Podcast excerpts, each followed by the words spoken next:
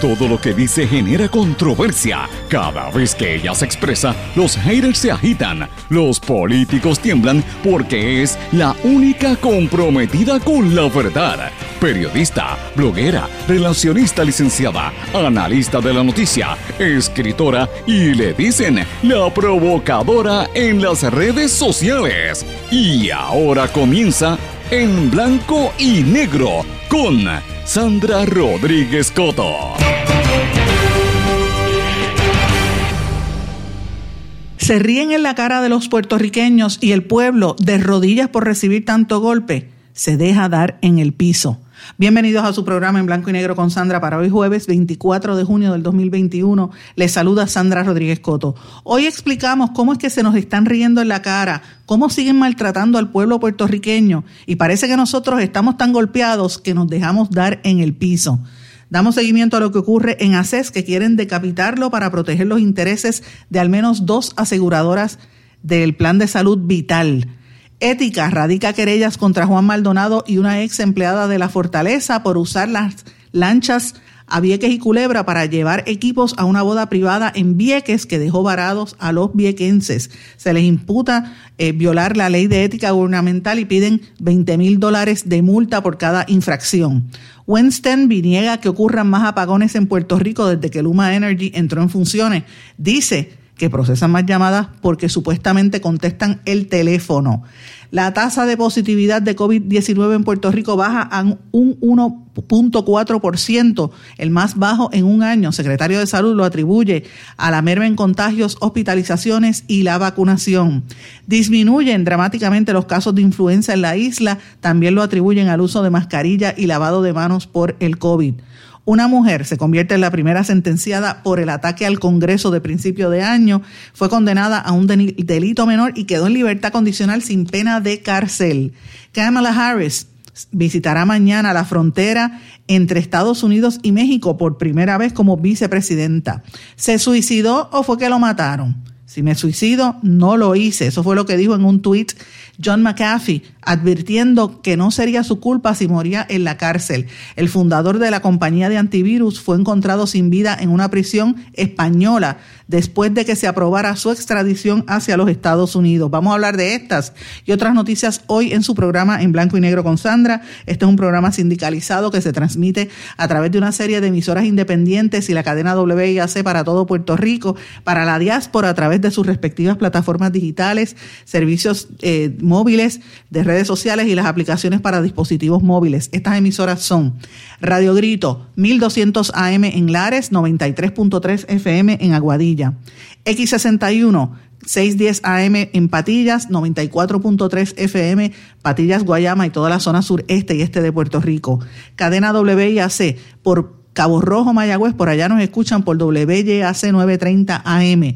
Desde Isabela por WISA 1390 AM y desde la zona metropolitana por WIAC 740 AM y en San Sebastián del Pepino, en la voz del Pepino nos escuchan por allá en WLRP 1460 AM Radio Raíces.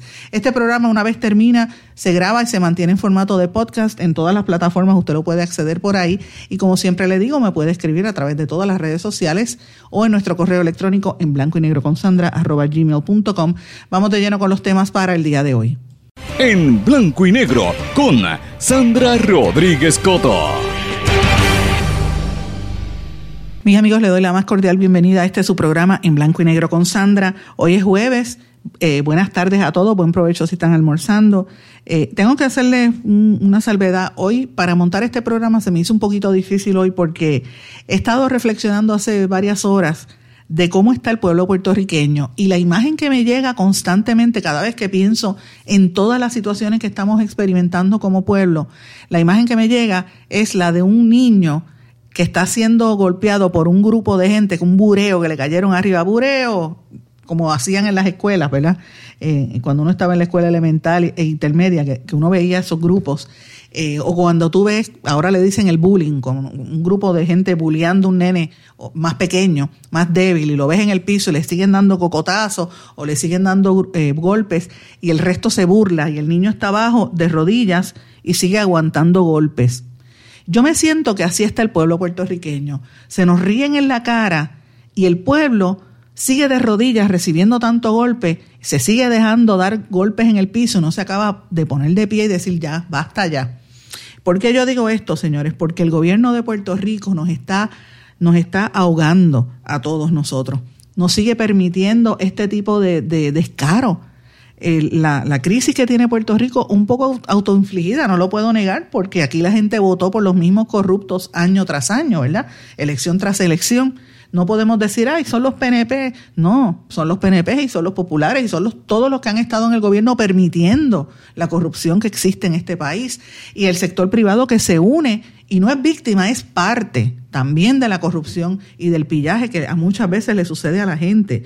Eh, y entonces la gente, pues, no, no acaba de darse cuenta de dónde estamos. Es en todos los renglones, señores. Si uno mira las noticias en todos los aspectos, eso es lo que tiene que concluir.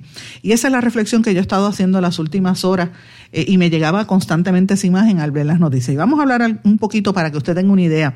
Eh, yo he estado recibiendo en las últimas, en los últimos días muchos correos electrónicos de ustedes que me escuchan con fotografías de supermercados y colmados alrededor de Puerto Rico donde usted va a hacer la compra y de momento ve las tablillas vacías en los supermercados y la gente como que se asusta, porque cuando tú ves esa imagen, lo primero que tú piensas es en, en Cuba, en los países de, tú sabes, totalitarios, Venezuela, con la crisis que tiene, pues uno piensa que Puerto Rico está mal. Y miren, la, la realidad es esa. Uno ve que hay escasez en los alimentos, pero también ves que han entrado muchos fondos federales de ayudas por la pandemia y la gente está preocupada porque saben que eso ya se le acaba en septiembre. ¿Qué va a pasar después de eso? ¿Van a tener que aguantarse el trabajito ahora a nueve pesos la hora, que subieron el salario, van a subir el salario mínimo?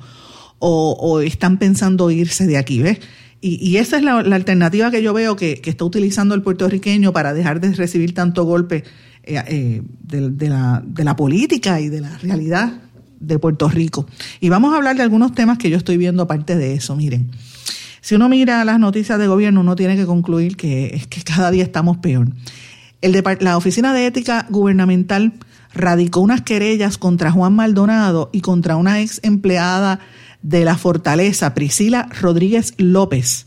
Era empleada de confianza en la Fortaleza, eh, era auxiliar de eventos porque estos dos hicieron, le dieron permiso para que las lanchas de Vieques las utilizaran para una boda que iba a celebrarse de manera privada para unos multimillonarios allá y una gente con poder que de hecho la información que siempre ha trascendido es que ahí habían unos cuantos políticos en una boda en Vieques. ¿Quiénes eran esos políticos? Pues eso no, se supo porque eso lo dejaron callado. Esa es parte de la estrategia, ¿verdad? Le están imputando una multa de 20 mil dólares por cada infracción al Estatuto de, la, de, Ética Gubernamental.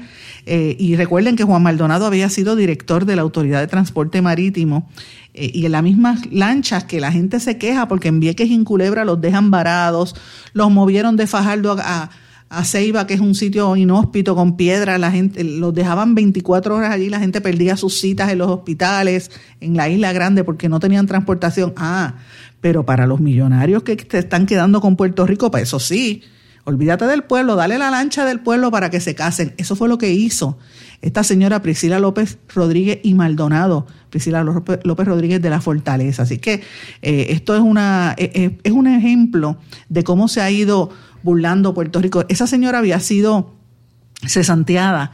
Eh, y de hecho a, Maldonado también lo cesantearon en febrero del año 2019, cuando se supo que había una avería con, con, con las lanchas de ATM precisamente porque la embarcación alquilada por la corporación pública, porque ni siquiera era de la corporación, era alquilada, encalló para esa boda privada, encalló allí en, en Vieques. Eh, era, lloraba ante los ojos de Dios, pero fíjense de qué se trata. ¿Quién fue el que los votó? Ricardo Gerandi, que era el, entonces secretario de la gobernación, eh, bajo Ricardo Rosselló, y después estuvo un tiempo breve bajo, bajo Wanda Vázquez. Pero fíjense cómo era, era esa actitud de los que estaban en el gobierno, que creían que estaban por encima del resto de los mortales y dice, bueno, déjale la lancha, que se fastidien los de Vieques. Era esa actitud. Era esa actitud de que ellos están por encima del pueblo, de que pueden hacer lo que le diera la gana. Y señores, lo hacían en todos los renglones de nuestra vida. Ese fue un ejemplo que los agarraron porque encalló la, la, la lancha. Pero era así. Eh, cuando aquí la gente necesitaba suministros y tantas situaciones, es terrible, bien fuerte. Pero ese no es lo único que ha estado ocurriendo en Puerto Rico. En las últimas horas, desde el pasado día primero de junio, estamos hoy a 24, todos los días han habido críticas y han habido preocupaciones y quejas de la gente porque se le va el servicio eléctrico. Y yo escucho a algunos compañeros en emisoras de radio, incluso por algunas por las que yo transmito, con una demagogia. Yo digo, pero ¿qué le pasa a esta gente en este país? Diciendo, ay, sabotaje, sabotaje. Mire, yo vuelvo y digo, si fue sabotaje, arresten a la gente y metan los presos, pero déjense de hablar lo que usted sabe que yo quiero decir. Eso es demagogia.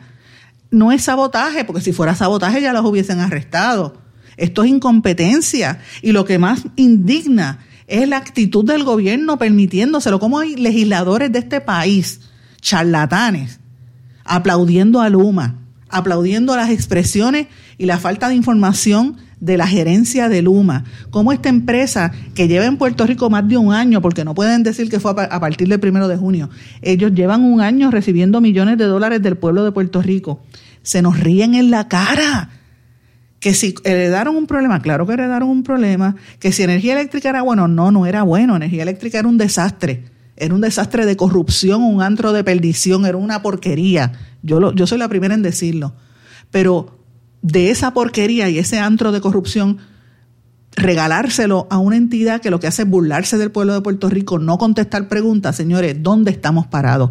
Yo quiero que ustedes escuchen un audio que fue un segmento breve durante las vistas públicas de ayer donde se estaba cuestionando al presidente de Luma Energy, Gwen Stenby, por una serie de los legisladores puertorriqueños. Usted va a escuchar una parte eh, donde habla Denis Márquez, el del Partido Independentista, y le hace unas preguntas, porque él fue uno de los últimos en hacerle preguntas. Ahí le preguntaron de todos los partidos populares y PNP.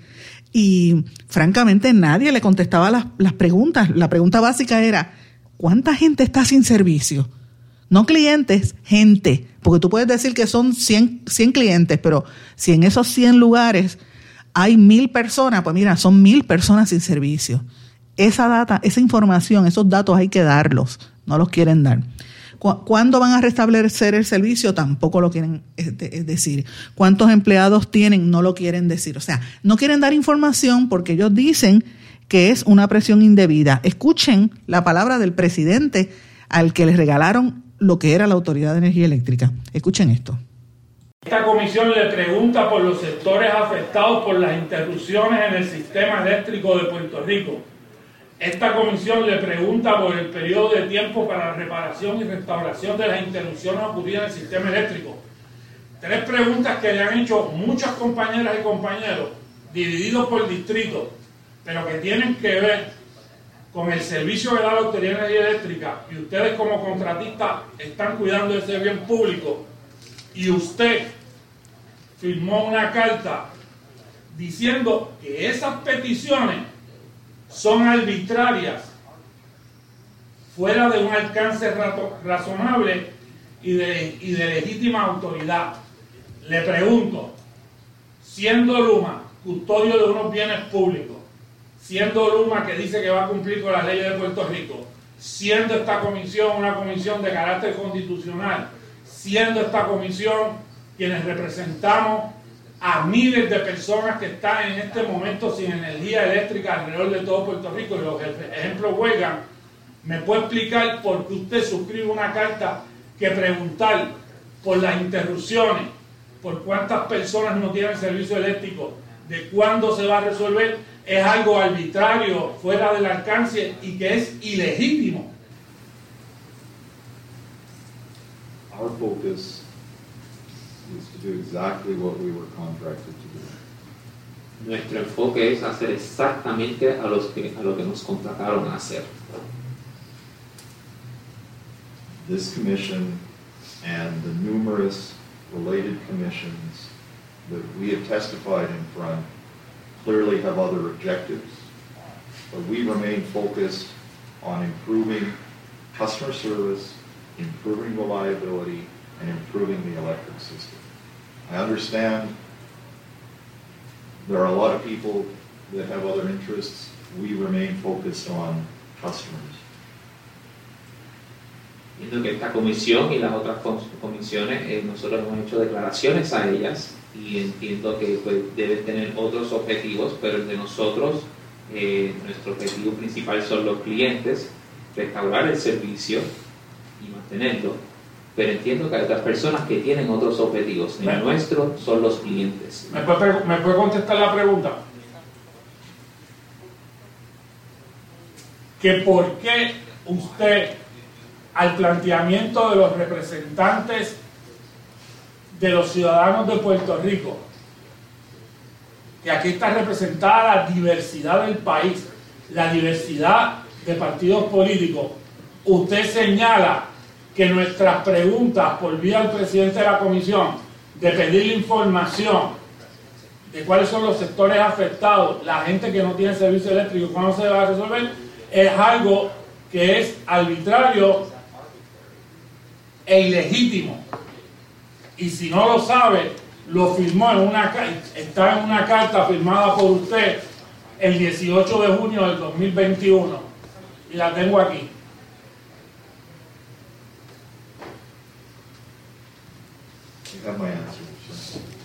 Esa es su contestación. Ya ustedes escucharon ahí las expresiones de este señor Stenby y yo siento que es como una risa, es como si se estuviera riendo del pueblo puertorriqueño con esas respuestas. Cuando los legisladores le preguntaron, él dijo, bueno, Luma recibe 22 mil llamadas por día de semana, cuando el promedio bajo la autoridad eran 4 mil llamadas diarias. Eh, de hecho, él dijo que hubo un día donde más de 50 mil personas estuvieron llamando a Luma para pedir información porque no había servicio. Cuando Luis Raúl Torres le pregunta, él dice que es que el Luma contesta en el teléfono y en energía eléctrica no. Yo digo, ¿pero qué es esto? Esto no es una burla al pueblo de Puerto Rico. Claro que energía eléctrica era un desastre, vuelvo y digo. Pero para lo que está haciendo ahora Luma, y no podemos olvidar que este ejecutivo devenga un salario de más de un millón de dólares al año, producto del dinero que se llevan de aquí y él está operando el sistema de transmisión y distribución, pero no llevan 17 días aquí ni 20 días aquí. Ellos llevan un año trabajando en Puerto Rico con esa estructura que montó el gobierno y llevándose el dinero de aquí y tienen la información. O sea, es un, es una arrogancia y una burla en nuestra cara y la gente se queda callada. Yo no puedo entender qué es lo que nos está pasando. Pero miren, eso es en términos de energía eléctrica. Vamos a pasar ahora a lo que está sucediendo a nivel educativo y solamente voy a, ir a un, un, segmento muy específico de lo que es el programa de bachillerato de trabajo social en Río Piedra de la Universidad de Puerto Rico. Hay casi 400 estudiantes que fueron atendidos por un batallón de profesores a tiempo parcial que les dieron unos salarios de miseria y que supuestamente van a corregirlo, ¿verdad? Pero el, el, pues no tienen. Hay un batallón de 20 profesores a tiempo parcial. Entonces, supuestamente esto iba a cambiar ¿Cómo es posible que no tengan, no puedan dar los, los talleres, las clases adecuadas, como por ejemplo los de consejería en rehabilitación y otra serie de, de, cursos que se supone que se den para graduar trabajadores sociales? ¿Por qué? Por los recortes que ha impuesto la Junta de Control Fiscal que vio en la Universidad de Puerto Rico el, uno de los ejes para tumbar dinero y para sacar dinero de aquí y de paso destruir uno de los centros de donde, de donde se emanaba el conocimiento y la cultura y el amor por Puerto Rico. Hay que tumbarle la cabeza a la Universidad de Puerto Rico y por eso había que, tumbarle fondos. Y por eso es que usted ve ahora esa crisis que hay en el programa de trabajo social, una, disciplina tan importante precisamente en estos momentos donde hay tantas crisis sociales por, la, por todo lo que hemos pasado, los desastres naturales y por la economía, que la gente está mal emocionalmente, hacen falta trabajadores sociales y mire lo que está pasando en la universidad. La idea era decapitarlo. No es solamente en, en, trabajo social, váyase al recinto de ciencias médicas y mire lo que está ocurriendo allí en todos los programas, cómo han ido eliminando eh, proyectos, porque la idea de ellos es tumbar eso que sea... Eh, centro para, para desarrollar el pensamiento crítico y dejárselo al sector privado, como si el sector privado fuera lo único, la única alternativa. Puerto Rico tiene buenas universidades privadas, yo no digo que no las tenga, las tiene, pero la Universidad de Puerto Rico había que protegerla y la han querido tumbar y están perdiendo las acreditaciones por eso. Pero entonces vamos a movernos a otro lado. Aquí el Departamento de Justicia anunció ayer que están tratando de revivir el registro anticorrupción que estuvo parado por tres años y ahora tiene más de tres mil casos. en su cuando lo crearon en el año 2018, ese código de anticorrupción para un nuevo Puerto Rico, que eso fue de los nombres así rimbombantes que le ponía Ricky Rosselló, eh, solamente habían 18 casos anotados en el registro. O sea, que cuando Ricky Rosselló lo hizo en el 2018 para acá, bajo Ricky Rosselló y Wanda Vázquez, solamente hubo 18 casos de corrupción. Ajá, hagamos un cuento ahora de muñequitos. Señores, todo el mundo sabe lo que está pasando en Puerto Rico. Es evidente que esto es, una, una, risa en nuestra cara. Eh, ahora el secretario Emanueli, secretario de Justicia Domingo Emanueli, dijo que van a estar eh, revisando esta plataforma, que solamente habían unos escasos 18 casos. Y, de hecho quiero eh, recordarles a ustedes que esto se comenzó cuando Wanda Vázquez dirigía el Departamento de Justicia y después fue gobernadora. O sea que ese era el caso que le hacía Wanda Vázquez a la corrupción, pero ustedes saben que en este programa nosotros revelamos que ella incluso tenía hasta un chat y ella protegió corruptos y se negó a investigar casos de corrupción para no tocar a la ex primera dama. La evidencia la presentamos aquí y después la, la publicó nuestro amigo Jay Fonseca en televisión. Es la verdad pues e, esa era la actitud de Wanda Vázquez. O sea, ¿cómo usted espera que tenga casos de corrupción anotados en ese código que, hizo el, entonces gobernador eh, Rosselló? Porque no le interesaba. Eso era de la boca para afuera. Todo era una pantalla. Eh, y, yo recuerdo que Rosselló había anunciado que esto iba a tener el efecto de, de descubrir y reducir los casos de corrupción. Sí, Pepe, hagamos un cuento ahora la realidad es que no ha pasado absolutamente nada importante desde entonces, por el contrario, han habido mucho más, más casos. De hecho, y hablando de Ricky Rosello, ayer la jueza que va en el caso, eh, que, está viendo el caso, la jueza Rebeca de León, en una resolución que emitieron ayer, eh, recogió, eh, nuevamente reiteró que no se podía certificar a Rosselló como cabildero por la estadidad y que y esto viene después que el exgobernador reiterara que él o sea, que él admitiera que fue elector el registrado en Virginia al momento de la elección y la, y la ley es clara, la ley dice usted es de eh, o vive en Washington o vive en Puerto Rico y él no vive en ninguno de los, de los dos lugares. Eh, es una desfachatez con la que están actuando esto. De hecho, tienen ahora la abogada motorizada que parece una turba republicana de los años del siglo pasado gritando por las redes sociales, en un vídeo que hay por ahí corriendo, que eso lo que da es vergüenza. Y yo digo, así es que ellos pretenden traer la estadía con ese, con eso. Mire, por eso es que yo hablo con algunos amigos estadistas que están avergonzados. Y me da pena porque yo reconozco, yo respeto lo que piense cada persona, pero se tienen que sentir avergonzados al ver esos especímenes y, y esos espectáculos. ¿Sabes? esa gritería la ponen en Washington y la gente se les ríe en la cara, dice, pero ¿qué, qué es esto? Eso es lo que hay en Puerto Rico. Entonces, tienen una gritona en las redes sociales, tienen a un exgobernador que no dice la verdad, que está tratando de, pintar un cuadro de que vivía aquí para que lo escojan y, que sobre él no se le puede exigir nada porque fue right in. Entonces, eh, ahora tienes en la legislatura también al presidente de la Cámara, Tatito Hernández, reconociendo que el problema es que no hay dinero y que hay un tranque para darle el dinero de, de, los miles de pesos que se van a soltar, millones, más de un millón de dólares que se van a ganar esos supuestos cabilderos por la estadidad, por estar allí caminando y pululando por Washington, muchos de los cuales ni siquiera saben hablar inglés. De eso es lo que estamos hablando, cómo se nos ríen en la cara.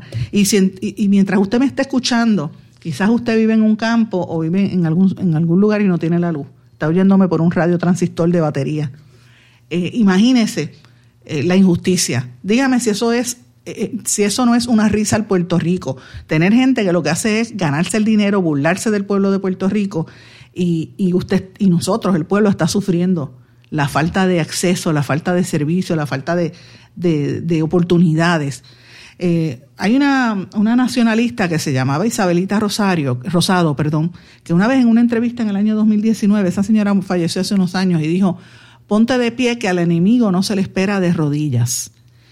Y, yo escucho eso, yo, esa frase me llegó a la mente en, las últimas horas pensando en que nosotros estamos en, un, en una vorágine bien pesimista. Todas estas noticias que yo les he dado hasta ahora son pesimistas, son desmoralizantes, acobardan a la gente. Yo soy la primera en reconocerlo. Es fuerte hablar de esto. No se crea que yo pararme detrás de un micrófono y traer estos temas son cosas que me alegran el espíritu. No, para nada.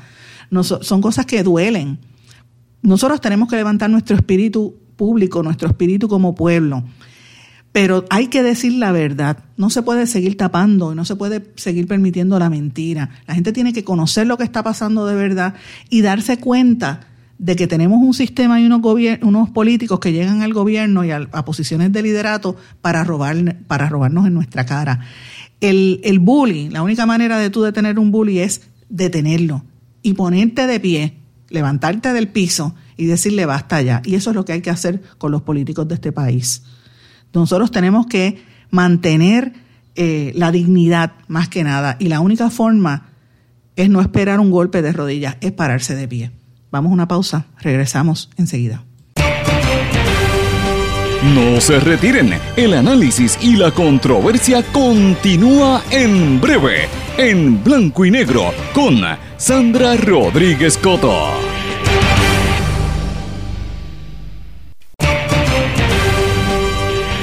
Y ya regresamos con el programa de la verdad, en blanco y negro, con Sandra Rodríguez Coto.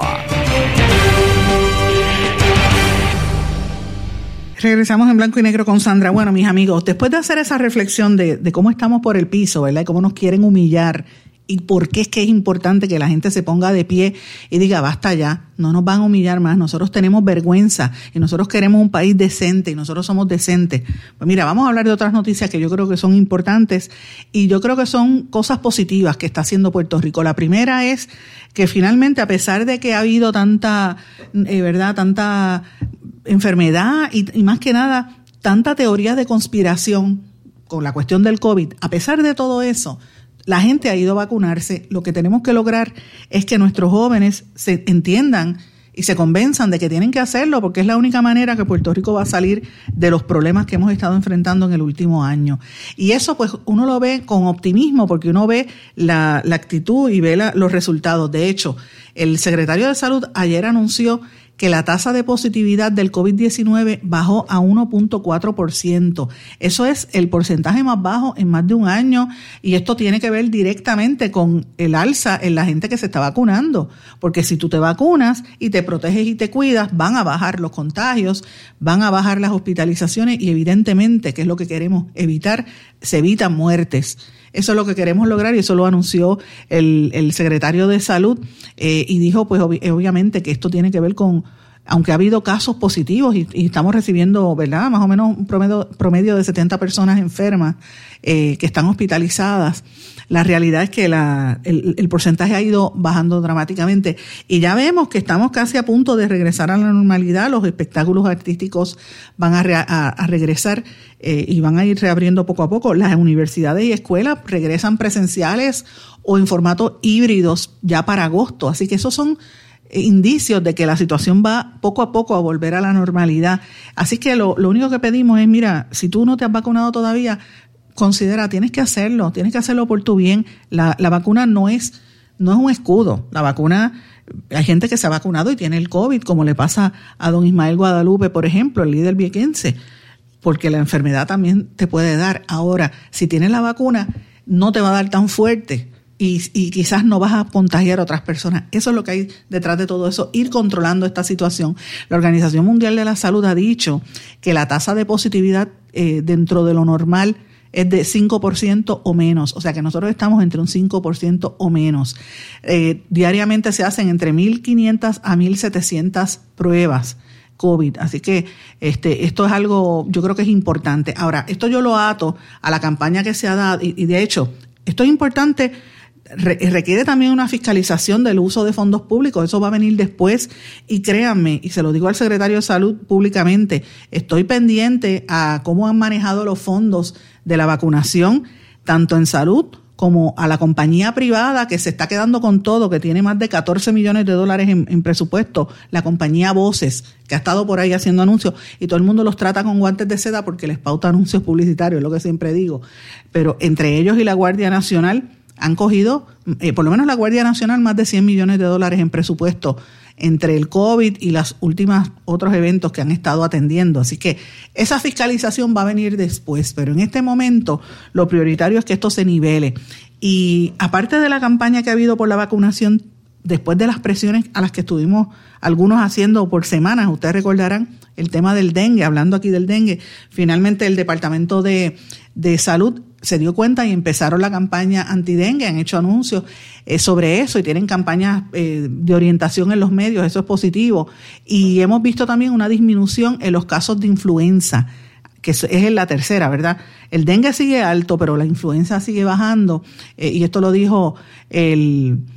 Víctor Ramos, el presidente del Colegio de Médicos Cirujanos y también la ex cirujano general, la doctora Antonia Coello, que han dicho también que ha bajado un poco la cantidad de casos de influenza, pero siempre para esta época baja, vuelve y sube el pico a, fin de año, así que hay que, hay que cuidarse. Pero la baja drástica en influenza la atribuyen a que la gente todavía está utilizando la mascarilla y se está lavando las manos, lo cual es positivo, eso previene también esa enfermedad.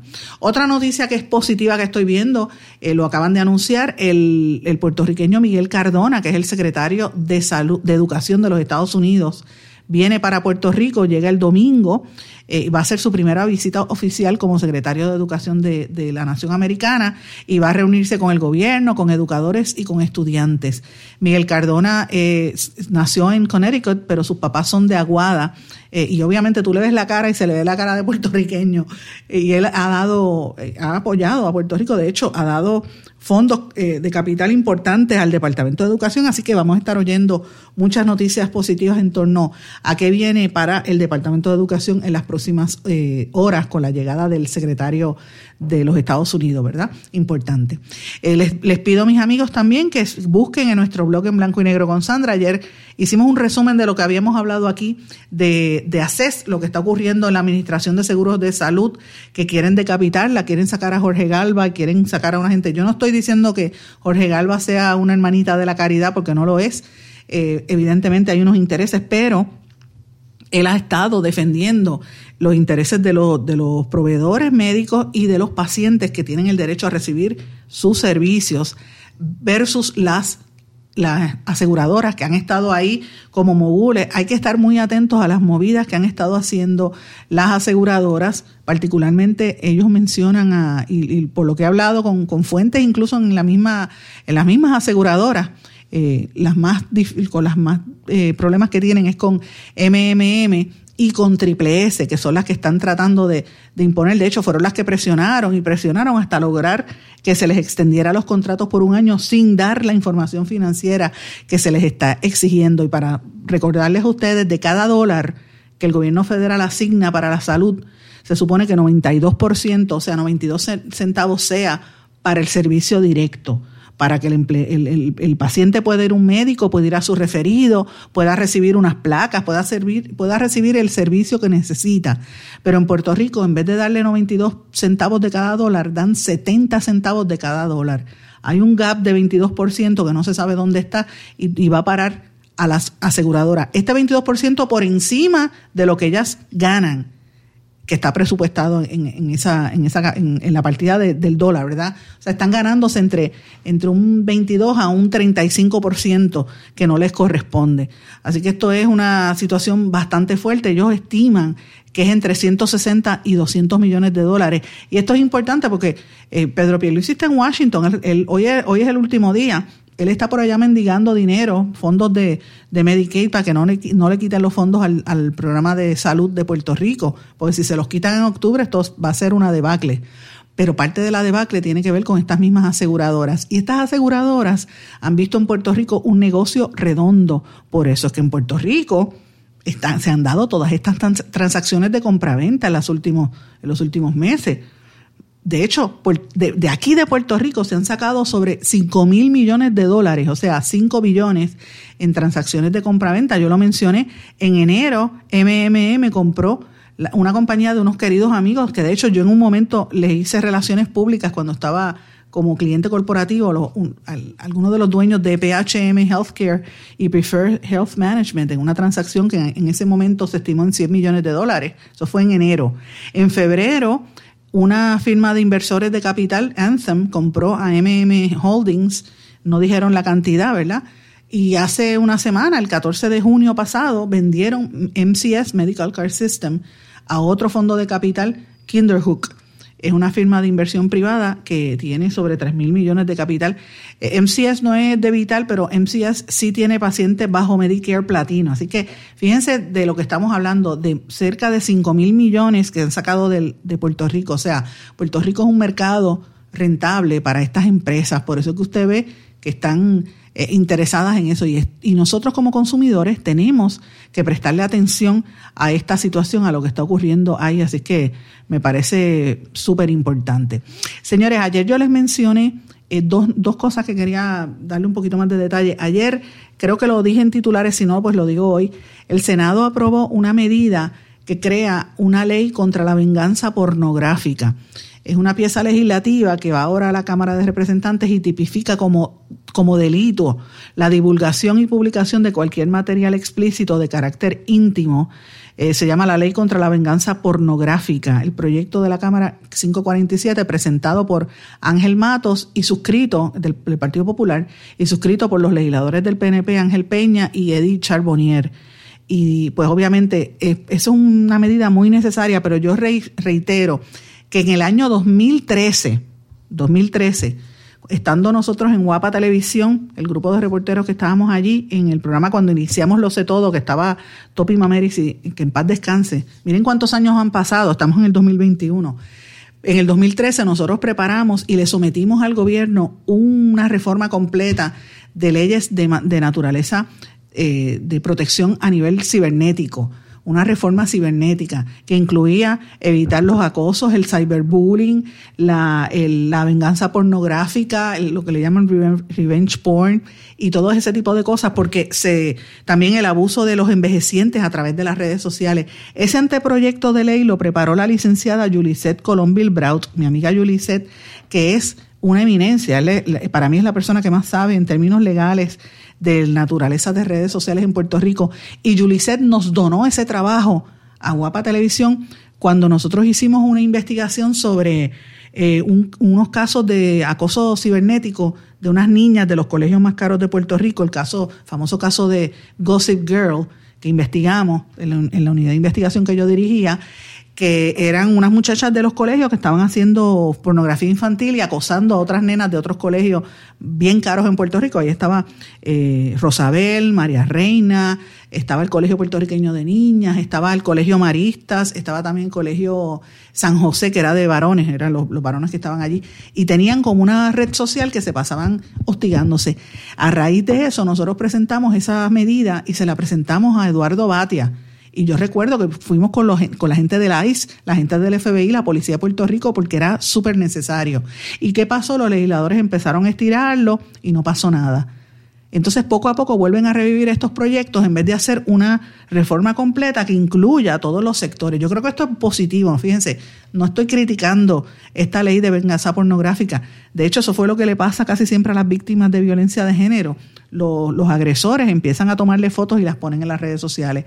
Eh, o, las, o las amenazan con difundirla. Eso es parte de la tortura que le hacen a las víctimas. Pero em, yo creo que en vez de dar un proyectito aquí y otro por allá, se debe hacer algo más, más comprensivo, más completo, porque es un problema grande. Incluye también el abuso hacia la vejez e incluye también el abuso hacia los niños. Así que yo le digo a los legisladores que qué bien que lo hicieron, pero les recuerdo que busquen en los archivos en el año 2013 que ya ese anteproyecto y esa investigación está completamente sometida.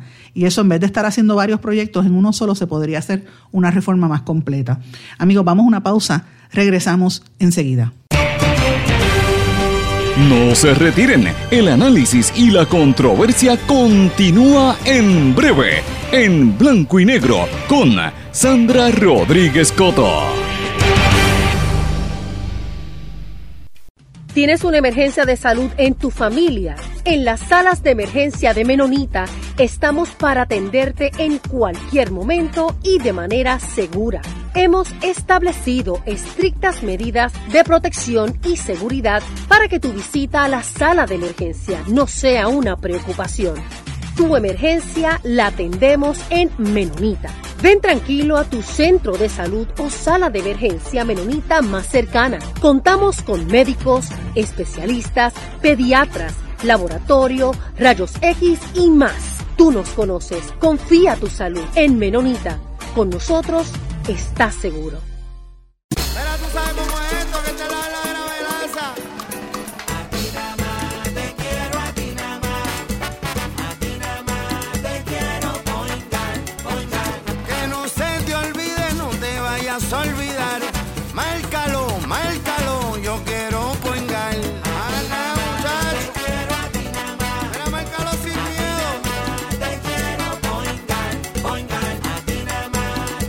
Yo quiero Point Guard. Quites el dolor de cabeza con sus obligaciones de contabilidad con los servicios que presta Villalba y Villalba Company. Directo, personal y con sensibilidad humana. Lo que se busque un verdadero asesor de contabilidad para todo tipo de servicio de contabilidad, pago de IBU, pago de nómina, informes trimestrales y anuales y otros. Ofrecen servicio directo personalizado. Villalba y Villalba Company. Para orientaciones, su teléfono el 939-336-5774. 939-336-5774.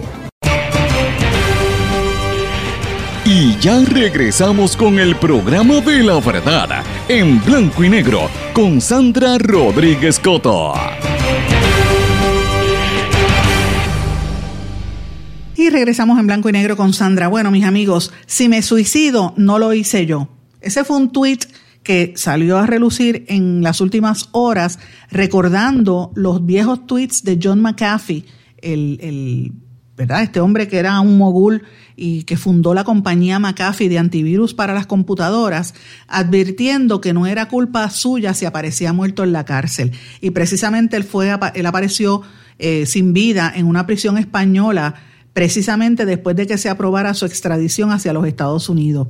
Eh, así que dicen que es un supuesto suicidio, ¿verdad? Pero él ya había advertido de que iba a aparecer, eh, posiblemente aparecía muerto y dice, si aparezco muerto no fue que yo me mate.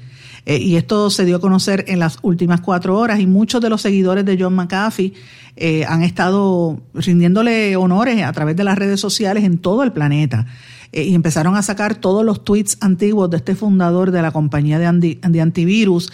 Y esto, hay, eh, esto está levantando una ola de teorías de conspiración detrás de su asesinato. ¿Quién es McAfee? McAfee tiene, tenía 75 años, fue encontrado sin vida el miércoles en la tarde en la prisión catalana de Bryans II en Barcelona poco después de que la Audiencia Nacional de España aprobara su extradición hacia los Estados Unidos, donde enfrentaba cargos por evasión fiscal y otros delitos financieros. Las autoridades españolas indicaron que todo apunta a que podría tratarse de una muerte por suicidio, pero, como dije, los cibernautas empezaron a compartir estos, estos tweets. El 15 de junio del 2020, él escribió el siguiente tweet que decía, I am content in here. I have friends. The food is good. It, all is well. Now that, it, uh, now that if I hang myself a la uh, Epstein, it will be no fault of mine. O sea, estoy contento, eh, estoy aquí contento, tengo amigos, la comida es buena, todo está bien. Sepan que si aparezco ahorcado al estilo Epstein, no será culpa mía. O sea, él mencionó en ese tweet a Jeffrey Epstein, el depredador sexual que fue hallado muerto supuestamente porque se ahorcó en una celda en Nueva York. Y algunos creen que Epstein fue estrangulado por tener vínculos con personas de la élite, que no fue que se suicidó. Recuerden que Epstein, en, él llevaba a las nenas a, a las, a las ¿verdad? Él tenía una serie de jovencitas y adolescentes que las, las movía a las mansiones que tenía en Bahamas y en diferentes partes del mundo. Y a esas mansiones fue el príncipe Andrés de Inglaterra, fue el expresidente de los Estados Unidos, eh, Bill Clinton, y fueron otros eh, eh, ¿verdad? Este, funcionarios internacionales. Y de momento Epstein, cuando lo agarran por la red esa de pornografía y narcotráfico y, y tráfico de niñas, aparece ahorcado en la cárcel. O sea, todo el mundo sabe que la, teoría es que se ahorcó. Pues qué interesante que McAfee había escrito ese tweet en, en el año, en, ¿verdad? El 15 de, de, junio del año 2020, o sea, el año pasado. En otro tweet de McAfee, recordando, diciendo, mira, me va a pasar lo que le pasa a Epstein. En, en otro tweet, él escribió el 30 de noviembre del 2019 que estaba recibiendo mensajes sutiles de funcionarios del gobierno de que iban a asesinarlo y, entonces él puso un tweet bien directo que, dije, que, decía, si me suicido, no lo hice. Lo escribió junto a una foto de un tatuaje que se hizo en el brazo. Eh, getting, eh, el, el tweet en inglés decía, getting subtle messages from U.S. officials saying, in effect, we're coming for you, McAfee. We're going to kill yourself. eh, we're going to kill yourself, o sea, vamos a, vamos a que te mates tú mismo. I got a tattoo today just in case. If I suicide myself, I didn't. O sea, si, si yo me suicido a mí mismo, pues sepan que no fui yo.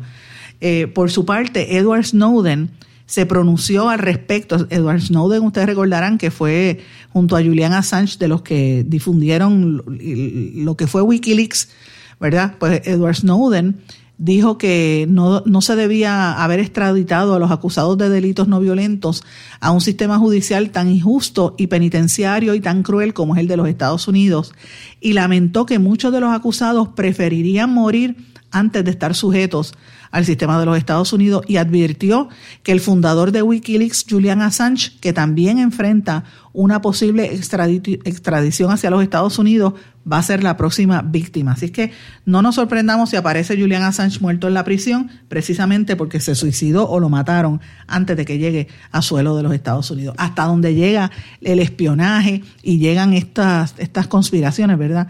Muy, muy triste esto. Eh, de hecho, quiero decir que la portavoz de los rusos, la, de la Cancillería de los rusos, María Zaharova, expresó que eh, se busquen cuáles son las causas de las muertes de estas figuras públicas occidentales y que no se tarden 50 años en resolverlas. Le dijo, eh, es una como una puya que le está tirando al gobierno de los Estados Unidos porque ellos han dicho en otras ocasiones que son los mismos americanos que los mandan a matar o que los matan. Así que es interesante. Hablando de los americanos, una mujer se convierte en la primera sentenciada por el ataque al Congreso. Anna Morgan Lloyd, de 49 años, fue condenada por un delito menor sin autorización, por entrar sin autorización en un edificio público. Quedó en libertad condicional sin pena de cárcel. O sea, fíjense que esto fue como una palmadita en la mano. Eh, después de, ella va a tener que pagar 500 dólares de multa eh, o sea, esto es como decirle, mira, sigan atacando al Congreso y vayan y maten gente, eso es lo que va a pasar. Señores, eh, lo que pasó en el 6 de enero es horrible y es un símbolo de la decadencia de la nación americana. Esperen que eso va a repetirse, eso no se va a quedar así. Y Trump y todas las huestes que tienen el Partido Republicano no lo van a permitir. Yo le aseguro, esta, es la, tragedia grande de esa nación, que eso va, a va a repetirse, porque la actitud y la, el ánimo de la gente está muy caldeado en la nación americana. Hablando de los americanos, la vicepresidenta Kamala Harris visitará la frontera entre Estados Unidos y México mañana. Eh, por primera vez lo va a hacer como, como vicepresidenta. Ya va a ir a, al Paso, Texas, luego de que ella recibiera críticas de los republicanos por no estar visitando esa zona eh, y por los esfuerzos que están haciendo en, materia de migración. Así que me pareció interesante traerlo porque eso va a generar bastante controversia. Ustedes recuerdan que ella estuvo en El Salvador, estuvo en Guatemala, en Honduras, ya anunció el viaje, ¿verdad? Este, estuvo en México también. Y, y, ahora pues va a estar en el lado de la frontera. Interesante por demás.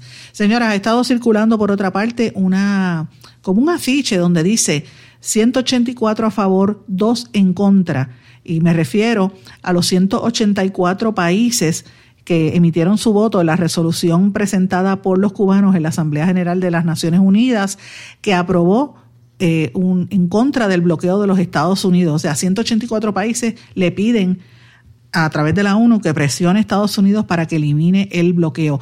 ¿Quiénes fueron los países que, se, que votaron en contra? Estados Unidos, por supuesto, e Israel, que es el aliado incondicional.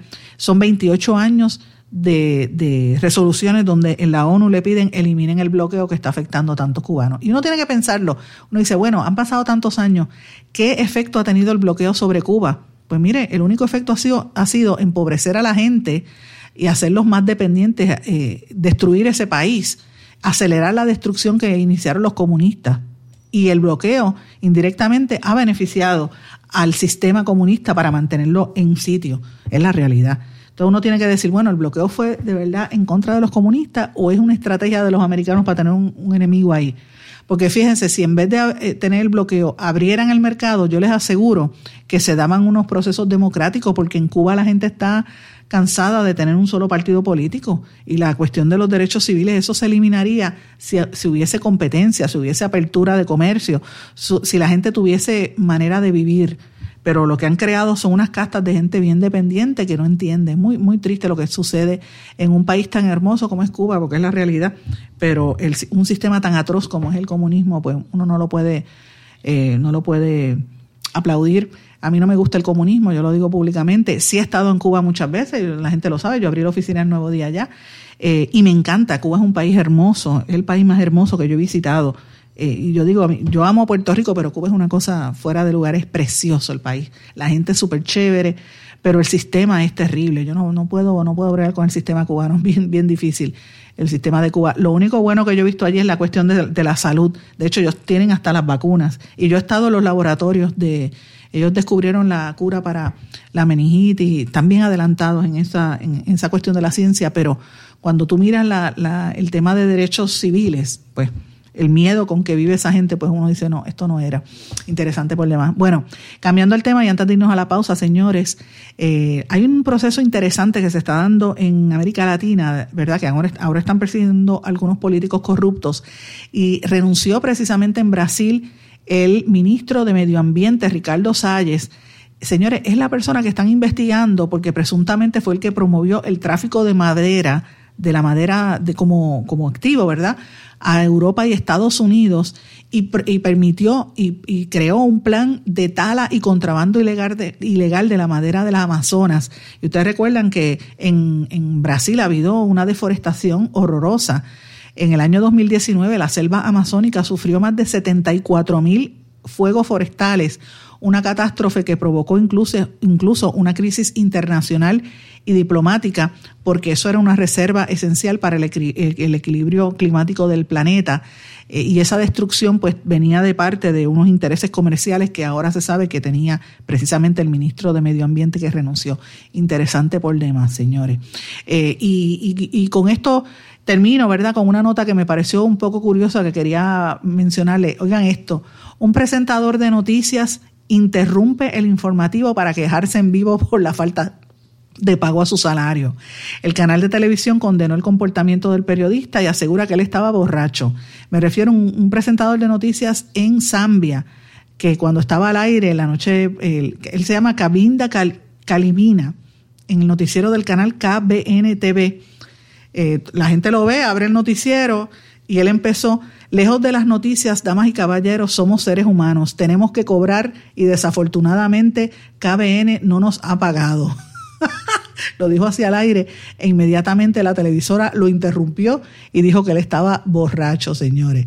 La realidad es que él rechazó las acusaciones de que estaba ebrio y dijo que es que la mayoría de los periodistas tienen miedo y eso no significa que los periodistas no deban hablar. Por el contrario, tienen que exigir su salario. Eso fue lo que dijo este presentador de noticias en ese país africano, mis amigos. Gracioso por demás. Imagínense que aquí lo hagan los, los puertorriqueños. Lo más cercano fue algo que pasó una vez en el Canal 6, pero este, o renuncias que se han dado al aire, como por ejemplo cuando, cuando Luis Francisco Ojeda renunció en Guapa Televisión, pero, pero de ahí a que se quejen públicamente, pues está muy fuerte y que lo se, y se quejen al aire en el mismo noticiero, peor todavía.